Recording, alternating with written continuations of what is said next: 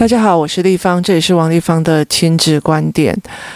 前几天呢、我的儿子啊遇到了一件事情，他就是去洗手，然后洗手洗一洗洗一洗的时候啊，洗完他就来跟我讲说：“妈妈，我觉得我是一个很倒霉的人。”然后我就问他为什么，他就跟我讲说：“我洗手的时候啊，就手甩一甩啊，每次都会去甩到我自己的脸。”也意思就是，他洗完手用甩手的，然后水珠就打到他的脸，这样子，他就觉得他是一个。不幸运的孩子是一个倒霉的孩子，那我就问他一件事情哦，我就说哦，弟弟，我可以问你一件事情吗？那他就问我说怎么了？那我就跟他讲说，如果啊，如果你洗完手选择的是拿擦手巾把自己的手擦一擦，那你会把水甩到自己的脸上吗？然后他就说不会。我说对。他就不会，所以你是觉得你是不 lucky 还是选择错误？然后他就说：“嗯，妈妈，我应该是选择错误。”他说：“对，所以你不 lucky 这件事情成立吗？”就不成立。好，来。这个孩子，如果我一直持续没有去处理这一块的分析的论点的时候，他会不会永远都会在讲我是一个不 lucky 的人，我是一个不幸运的人，我是怎么样怎么样的人，或者是说我觉得你很倒霉或干嘛的没有的，那这就变成他的认知哦。他只是因为一个水泼到脸，所以他就形成这是经验，经验，然后他加了一个语汇。我是一个不 lucky 的人，然后就变成一个认知，他就觉得他是一个不 lucky 的人。好，那我为什么问他为什么你觉得他你不 lucky？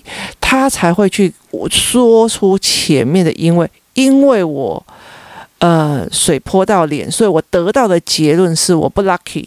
那我就会提供另外一个思维给他说：那你如果当初用洗手巾的话，那你会不 lucky 吗？那他就说：“哦，不会，所以是选择的问题，还是 lucky 不 lucky 的问题？然后就会去思考说：哦，妈，这是选择的问题。好，我是不是利用他的经验，然后再给他一个新的思考，转了他的认知？”这就是我常常在讲的。我借由经验，如果没有经验，我就会去创造经验。也就是为什么我会带他们去乐色山的一个原因哦。那我没有经验，我就去创造经验，然后创造经验有给予认知，然后才会去让他的认知改变。以后他的行为模式会依照他的认知去做。那如果这个孩子一直觉得他就是一个不 lucky 不 lucky 的人哦，不管看什么东西，他就会都觉得他自己不 lucky。那像那一天，他就跟我讲说，后来过没过了两天，他又跟我讲，在洗澡的时候他就跟我讲说，妈妈，我觉得我是一个不 lucky 的人。然后我问他说为什么，然后他就说，他就指着他的脚说，你看这里有非常多的受伤这样子。然后我就看到那些脚的淤青哦，我就要忍住我自己没有翻白眼，你知道吗？那我就问他说，哎，这个。淤青是哪里来的？然后他就跟我讲说，我跟姐姐在玩的时候去撞到左脚了。我说，那这个淤青又是哪里来的？哦，我在跟姐姐玩的时候，我就去怎样怎样怎样去撞到哪里的。那我就问他说，那这个淤青在哪里？哦，我上次跟我同学出去玩的时候，球 K 到的，或者是撞到水泥的，或者干嘛的没有？我说都是玩而产生的。你觉得你是不 lucky 的人吗？我说，你是你不 lucky 的人吗？那意思就是说，那你如果不要玩，就不会受伤了，那你就会变 lucky 的人吗？所以从今天开始，我们就不要出去玩，你从此以后就会变成一个 lucky 的人。然后就想一想说，啊，妈，我觉得能玩。然后因为玩而受一点点小伤是一件 lucky 的事情，我就说对，因为玩而受伤其实本身就是一个 lucky 的人。那我就说，可是我已经最近一直在你一直在说你不 lucky，那我们来想出一百个你 lucky 的东西好了。因为玩而受伤而淤青，所以很 lucky，因为你是玩，你不是摔。摔，或者是为了工作，或者是很小就被人家弄去做工作，弄到手很不好。那我就说好，你跟乐色山的小孩，他们都在那边，他们会不会受伤？他说会。我说你在这边用完受伤，乐色山的小孩在那边找食物又没鞋穿，而去被割到，哪一个比较不 lucky？他说那边的比较不 lucky。我说你今天有干净的房子可以住，那你 luck 不 lucky？结果后来我就跟他讲，那我们来想一百个好了。他就开始，我生在台湾非常的 lucky。我虽然有。有有那个 COVID-19，但是我们可以有一个医疗团队来，我们有好的医疗这件事情，或者是有人在帮我们，呃，帮我们想办法阻挡那个病毒来台湾。我们有非常非常多的人在想办法在做事，然后我的我们可以在一个房子底下过日子。我们有灯，我们有电，我很 lucky。我们有电很 lucky，我们有食物有很 lucky。我的妈妈有办法送我去学知识。我很 lucky，我有钱买本子、买铅笔，我很 lucky。我有好的老师可以教我学习好的东西，我会学直笛，我会学围棋，我有学英文，这些我都非常非常 lucky，因为我能有能力学习。然后他也会，他就说：“那我们还可以买菜，我们家里的冰箱里面还有菜，我很 lucky。我的爸爸妈妈都还健康的存在，我很 lucky。”我开始让他推论说他 lucky 的一个部分哦，所以这一件事情是我非常重要的哦。那为什么我会这样教？我记得我那时候我女儿，你知道吗？就是。我常常那时候他刚刚刚他还很小的时候，我骑着脚踏车后面载着他哦，那我就会常常唱一个 lucky 歌，lucky lucky 真 lucky，遇到红灯停下来看风景真 lucky lucky lucky，然后例如说 lucky lucky 真 lucky 哦，遇到绿灯了哦，不用停下来，我就可以一直往前走 lucky lucky 跟就是所有东西对你来讲都是幸运的，尤其你在中间可以得到某一样东西哦，你红灯停下来的时候，你可以看到。风景，你绿灯的时候可以保持你一有创一一定的创那个顺畅，都是 lucky 的哦。可是你如果一直讲说你自己就是不 lucky，我那很衰啊，谁该这种早起啊，我那很衰啊，怎样说我很衰啊，都没人搞吵我。我跟你讲，你都些衰啦，就是因为你把大部分的时间都在抱怨哦。那其实我觉得我在我人生中里面思维的一件事情，我常常说我有时候会去。我我有时候会觉得我很羡慕我的小孩哦，就是我不知道为什么我的人生中会经历这么多的事情哦，然后包括在学习的问题，然后包括以前在学校因为读书读不好被羞辱啊，被我父母就是被我母亲这样羞辱或干嘛。那其实像老师也会问我说，为什么你可以养成这样子哦？那。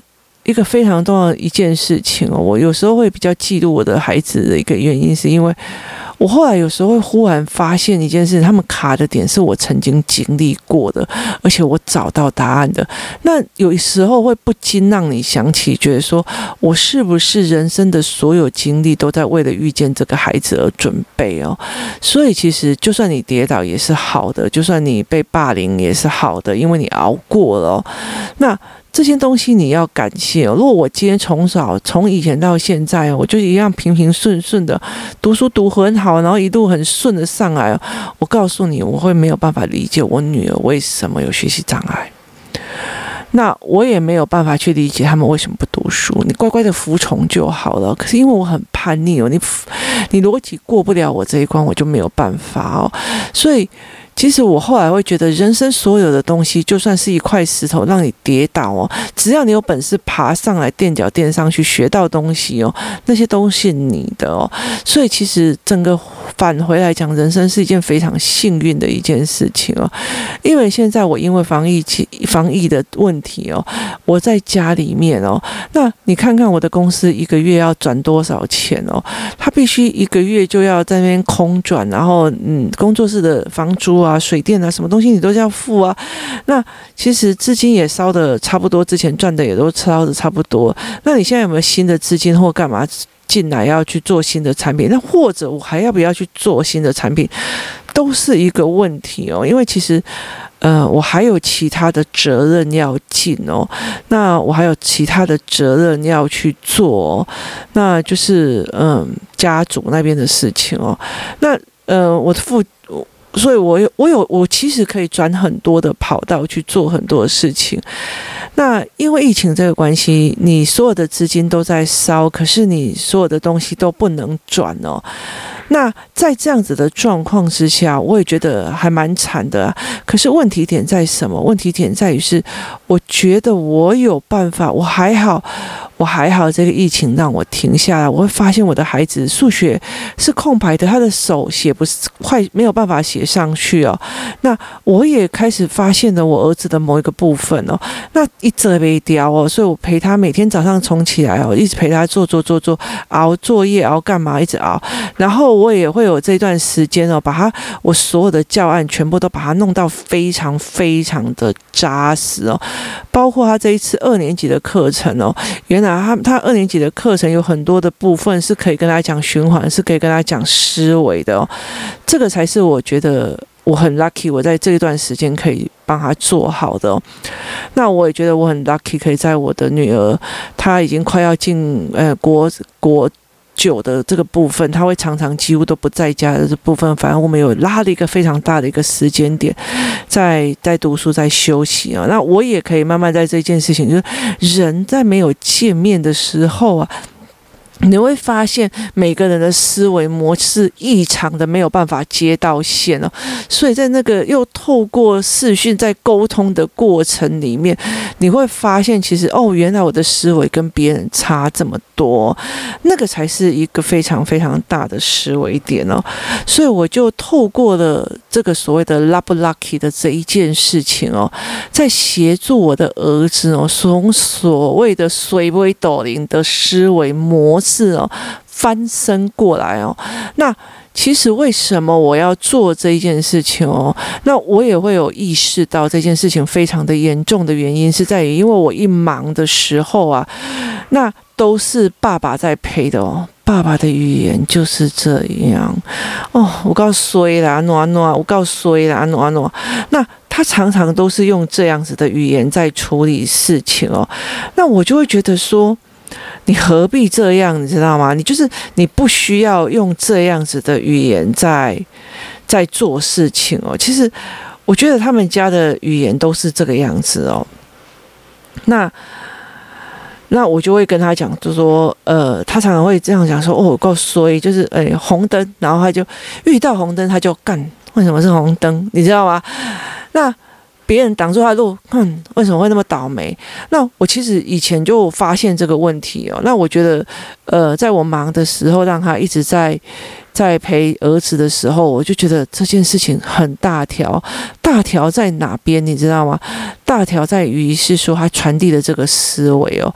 例如说，好，你在你在高速公路上啊，看到塞车，倒霉死了！为什么会塞车？那水杯啊，那种。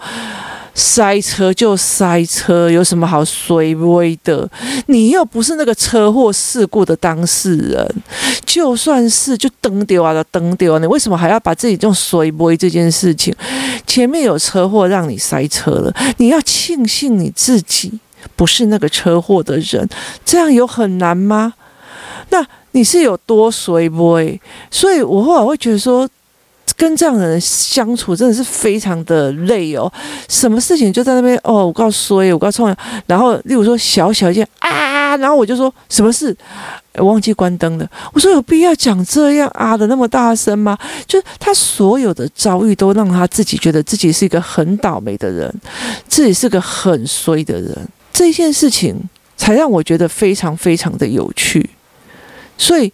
我们在讲很多事情的时候，我们必须要去看你在所有的心理语言，你有没有传达这样子？我后来才会觉得说，我真的很幸运，可以在这个时候去帮助我的儿子宣导这样子的状况，所以。我常常会在讲说，你什么样的心态，你会决定什么样的东西哦。其实大部分的人就觉得说，诶，我生病了，可是我至少还能走，我至少还干嘛？他就会觉得放大啊，因为我有病啊，所以我不要去工作，我不要去干嘛。所以你什么样的心态、什么样的语言会决定这个孩子的人生哦？那这就是我在怎么陪小孩的一个过程哦。他如果跟我讲说妈，我不 lucky，那我就问他，你怎么推论的？你怎么思维的？你从哪里去推论这一件事情哦？那我才有办法去陪孩子去打破这个观点哦。你看。你如果跟他讲没有，你哪里有倒霉？没有，就是没有。你去跟他争辩这个没有用哦。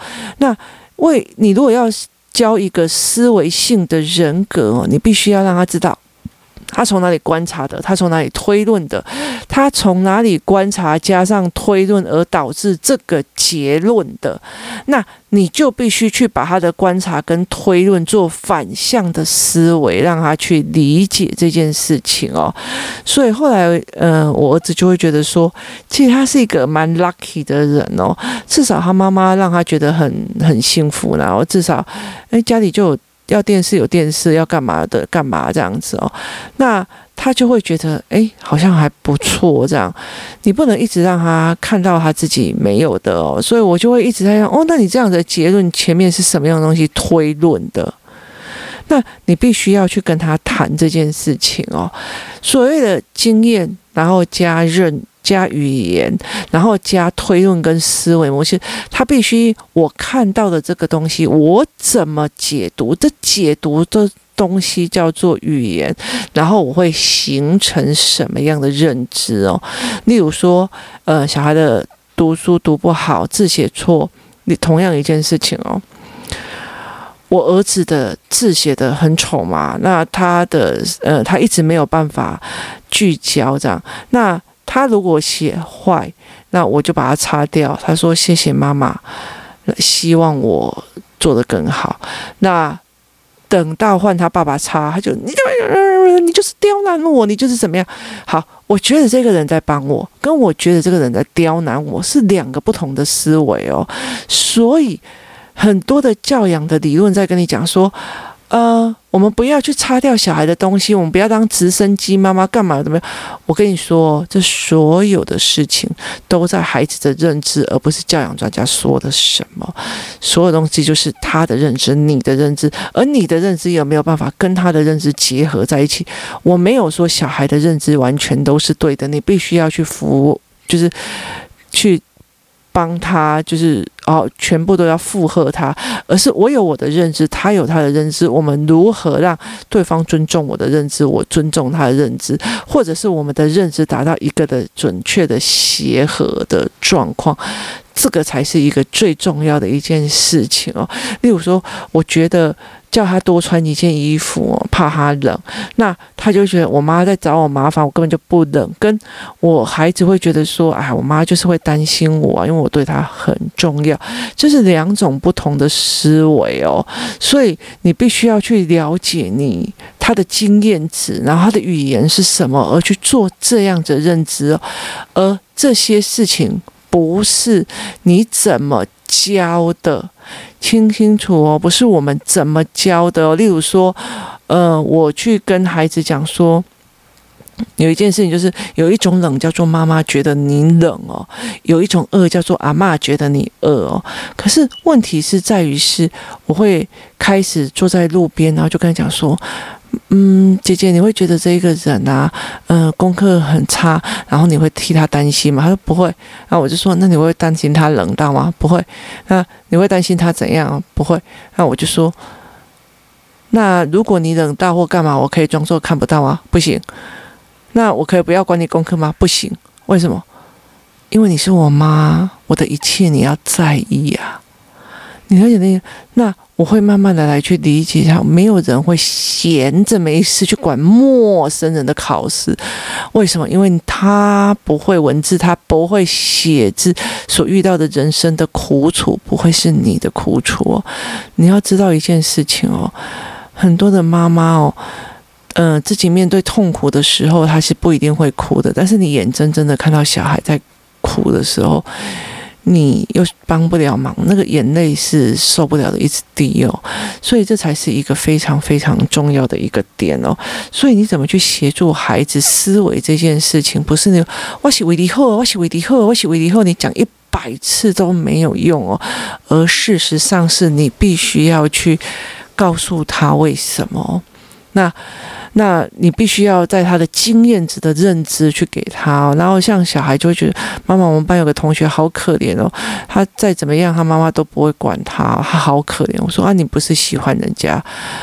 不要管你嘛，所以其实我那时候在柬埔寨，我在我女儿很小很小的时候，那时候才五六年级吧，我就带她去柬埔寨的时候，那个半夜有那种流浪儿童在路上晃哦，我说你看这里都已经黑暗暗摸摸的地方，还在外面晃，你看他根本就没有门禁这件事情，想去哪里就去哪里，想要玩什么就玩什么，想要跟人家玩到几点就回家，你不觉得这样子的小孩很幸福吗？那我女儿就会，我那女儿那时候回答的那句话就讲。去，拜托，没有人在意他，怎么会是个幸福呢？好，那他这个是不是在意？这才是一个非常非常的大的点哦。那所以，其实这是一个非常重要的一个概念哦。